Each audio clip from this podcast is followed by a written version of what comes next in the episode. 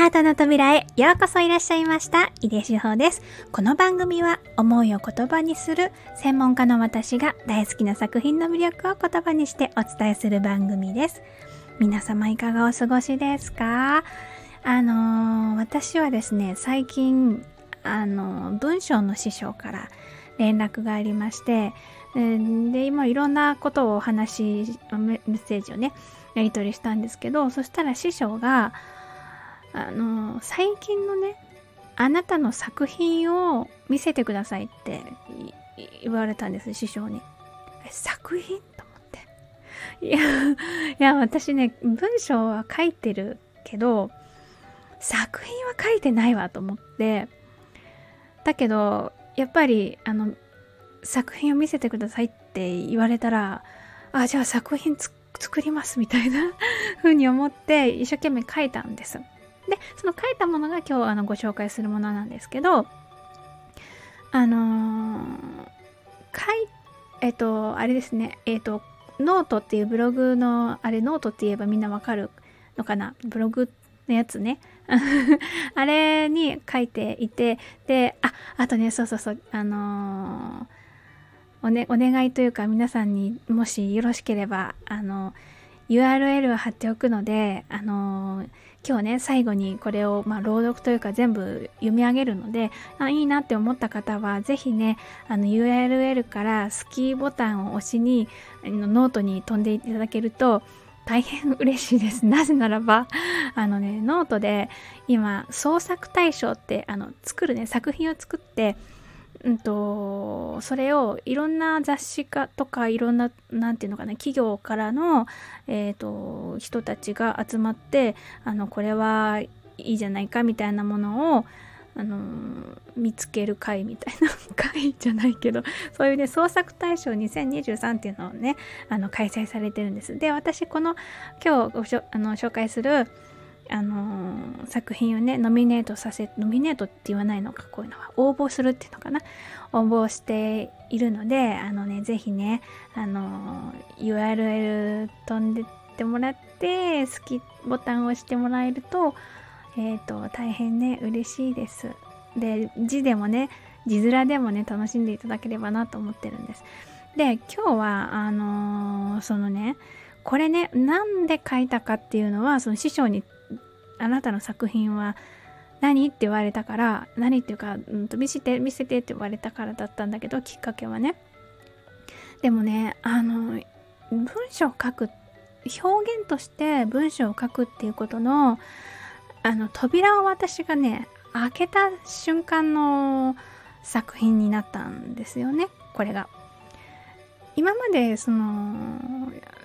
あんまり自分の表現として文章を書いたことってあんまりなかったんですよね。だから作品だと思って書いたことは一度もなかった。けど、えっ、ー、と、もう十分そういう活動というか、あのー、表現、自分の表現をね、えっ、ー、とあ、表現というか、まあ表現を言葉のの組み合わせ方とか、うんと伝え方っていうのではもう十分私は表現をしていた表現活動をしていたんだけれどそれをきちんとあのそれを意識してるっていうこともなかったしあのきちんと文章にするってことも今まで全然なかったの。だけど今回それをちゃんと文章にしてこうエッセイですっていう風にして渡せるように形にしたっていうのはあのね本当にねなんかえー、っとね新しい世界というよりは新しくはないんだが この感覚はね何だろう。うーんあ落ち着ける世界にをえ、ー、とあ私の永住の地を見つけたというよりも見つけたんじゃないな。に腰を下ろしたって感じかな。そういう感じでした。あのとってもね、これ書くのに苦しかったんです。あの、書いている時に苦しかったんじゃなくって、書き始めるまで、これ、あ、こういうこと書こうとか、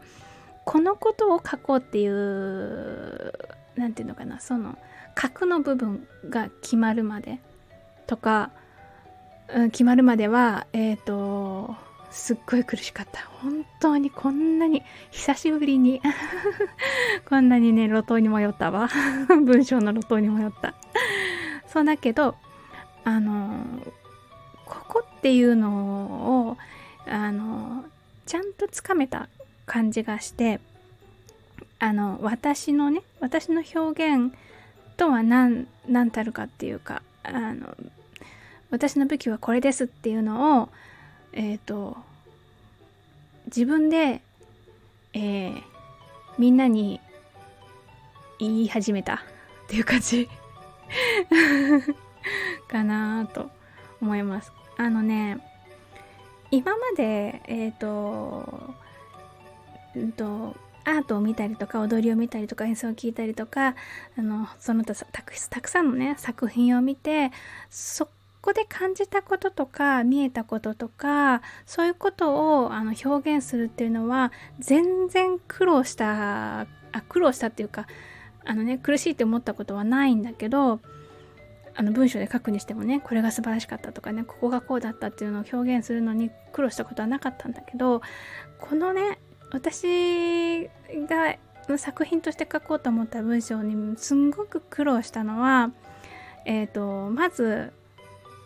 まずは読む人。まあまあ第一には師匠ですよね。文章の師匠に。これ書いたら送るっていうふうに思って書いてるから。のことをえっ、ー、とかんおにうんを考えてたからっていう感じかな。その師匠が例えばあのこういうテーマの話が好きとかも私はだ大体わかるしでそうするとこういう感じの話の流れがあの好きだろうなとかっていうのもなんとなくわかる。だけどそういうことを考えているとでその人に届けたいからその人が受け取りやすい形にしようっていうふうに表現しようっていうふうに思うんですよね。だけどそうするとねやっぱり私が、えっと、読んだら違和感がどことなく残るんですよね。言いたいことが書いてあったとしても私がね考えてることとかがあったとしてもやっぱり違和感が残る。ただの文章だったらそれ違和感残ったってね多少いいんだけど あの私の作品として私の表現としてこの文章を仕上げるっていう風になったなったらねそれはもう全然もうダメダメだっていうかアウトなんですよねだからそこが払拭されるまでにすごく時間がかかったなっていう気がしますあのああそうかあの別に師匠に渡すからといってえっ、ー、と、まあ、自分を殺さなくていいというか自分のしたい表現をすればそれでいいんだろうなっていうふうに、えーと、途中で思ってなんかあのー、うんとそれに気づいたんですね。このね何息苦しさというかこううん居心地の悪さみたいなものは何なんだろうって思った時にああそうだ自分でねこうせねばならんっていうことをね課してたんだなと思ってでそれは別に今ここで必要なもんじゃないわと 思ったらあのー、と次にじゃあ私があの思いっきり表現できるっていうものってものっていうかと書き方とかね表現の方法っていうのはどういうところかなっていうのを探し始めると割とその今それまですごくねもうのたうち回って苦しんでいたのからは割とすぐにね霧が晴れてっていうかあのー、あっていう瞬間までね割とすぐにたどり着けたっていう感じです。だからあのあって思うあのさ私の場合は今日はあの文章の話だけどいろんなところでそれはあるよなと思うんだよね。あの人間関係とかさ仕事とかさそういうところでもなんかこれにこだわってたけどこだわってこうせねばならんとかって思ってたけどあのいやなんか実際はそ今そのルールはここでは別に必要なかったとか そういうことはよくあるよなって思うから私ここ文章でもそういうことしてるんだと思ってあのなるほどなって思って、うん、思いました。だけどあの出来上がったものは本当にあの師匠もねすごいね褒めてくれた。その師匠、あ、ちょっとちょっとだけ内緒で読んじゃおうか。先生にね、あの読むとかね、全然言ってないんだけど、コメントもらったの。あ、先生のコメントちょっと読みますね。色彩と空間と人々を感じさせ、シーンの描き方は秀逸です。秀逸です。それをしわ幸せの種でまとめたのも素晴らしいって書いてくれました。嬉しい。嬉しいよね。本当に嬉しい。そう、だから、あのー、あんまりね、あのー、私が文章でここまでね、えっ、ー、と、自分の感じたことを正確にあの表現しようってしたことって今までなかったからああれねあのツイッターとかインスタグラムとかでえっ、ー、とアーティスティックシリーズ、えー、私がハッシュタグ私がアーティスティックだと思うものっていうので、えーと、書いてるんだけれどそこではねあの本気で一行だけね本気で自分があの感じたことをあの文文じゃないあれ何一文なんだけど 言葉にしたってことをやってたんだけどこんなにねあのたくさんの一塊の作品として形にしたっていうのはね今回が初めてだったのでうんすごくね私にとっては思い出深いものができたなと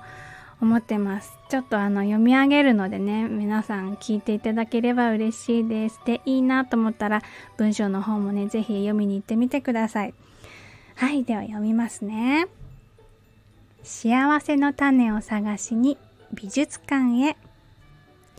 私は美術館に幸せの種を見つけに行く。今日は東京根津美術館に見つけに行く。永遠を浴びせるエントランスの小道。青く揺れる竹とすだれ色に輝く壁面は小道を歩く私を挟んで逃がさない。大きな屋根が道のすべてを覆い尽くして私の視界に入るのは遥か遠くの希望のような四角く明るい光だけ。緑が遊びに来るロビー。大きなガラスの壁の向こうから庭園の木々がロビーを苔色にする。曇天の上空から窮屈そうに光が入ってきて石仏を照らす。石仏の生きていない穏やかさに囲まれて無重力な自分に向き合う。行き交う観光客の違うを楽しむ展示室。美術館が好きな人とは違う人。日本人とは違う人。ご本人の日常とはきっと違う人。展示室にはたくさんの違うが充満している。例えばベンチであくびをする制服の少女たち。熱心に茶器を見つめるブロンドの夫婦。大声が出ちゃうアジアのおじさん。意味のないおしゃべりを楽しむおばあさん。展示ケースの外を歩く私たちが持つ違うはたくさんあるけれど視線の先には同じ作品。言葉も視線も交わさないけれど同じものを見ている。違うから同じ絵の流れと同じから違うの生まれる空間が豊かな自由を香らせる。私と作品の対話の時間。高麗から来たお地蔵様が持つたくさんの柔らかいちっちゃな朱色の玉。かわいいのでそれが欲しいです。と煩悩をむきにむき出しにする私。ハンモックに背中から飛び込むような安心感で作品に甘えて寄りかかる。隣の部屋には漆黒の壁を背にうつむき加減で微笑む寸前のお地蔵様。作品から漏れ出る何かをひとかけらも残さずに救おうとする貪欲な私。スポットライトを浴びたお地蔵様の影が私の内にある湖面を静かに震わせて右往左往させる。2階の考古展示室にいるとぼけた瞳の羊型青銅器。遠慮がちな青いサビが優しさをくすぐる器の丸みが私をぽってりとさせる解説プレートに見つめられながら展示ケースにまとわりついてまたねと言って外に出る。人生の集まる庭園のカフェ。カフェ入り口の狭い道を譲り合う観光客も、観光客に This is Sugar という生真面目な中年スタッフも、スマホを握りながらミートパイにかじりつく女の子も、みんな一緒に大きなガラスの箱に入って庭園の緑を浴びている。庭で苔をまとって堂々とかくれんぼしている石像を見つめながら生きている時間が重なるこの一瞬。幸せの種をたんまり拾う。美術館は対話と物語が音を立てて湧き上がる場所だ。作品を真ん中に行き交う対話がある。人が集まる分だけ太陽が動いた分だけ物語が生まれる。美術館が生み出す対話と物語に耳を傾けると、誰かの小さな幸せや私の豊かな幸せの種をたんまり拾うことができる。だから私は幸せの種を見つけに美術館に行く。というエッセイでした。